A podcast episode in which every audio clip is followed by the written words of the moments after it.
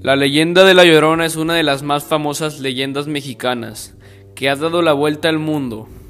Se trata del personaje de una mujer, la cual tiene sus orígenes desde el tiempo en que los mexicas fueron establecidos, junto a la llegada de los españoles. Ha dado la vuelta al mundo porque no solo es reconocida en México como La Llorona, en varios países de Latinoamérica existen diferentes versiones de ellas. A continuación, les presentaré una historia de mi propia creación acerca de La Llorona.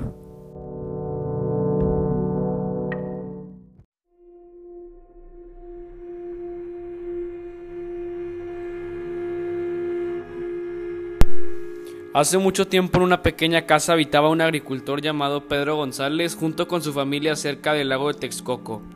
Ellos tenían muchas costumbres particulares debido a que seguían la religión politeísta de los mexicas.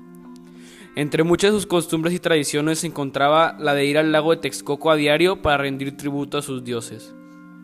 Hasta ahorita nada les había pasado durante las frías y peligrosas noches de Mesoamérica.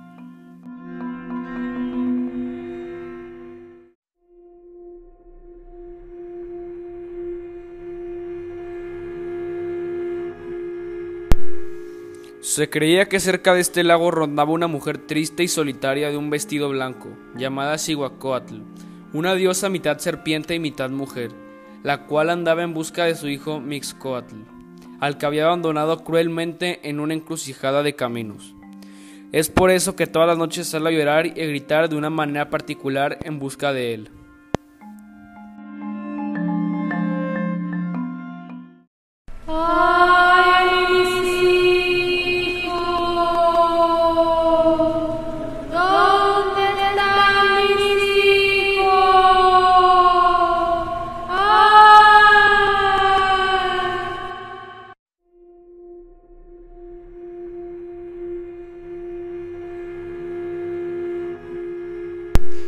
Debido a la creencia de este ser místico, Pedro y su familia cada noche toman precaución cuando van de vuelta a su pequeña casa. Pero un día no fue así. Tuvieron la mala suerte de toparse con ella, y no fue nada agradable.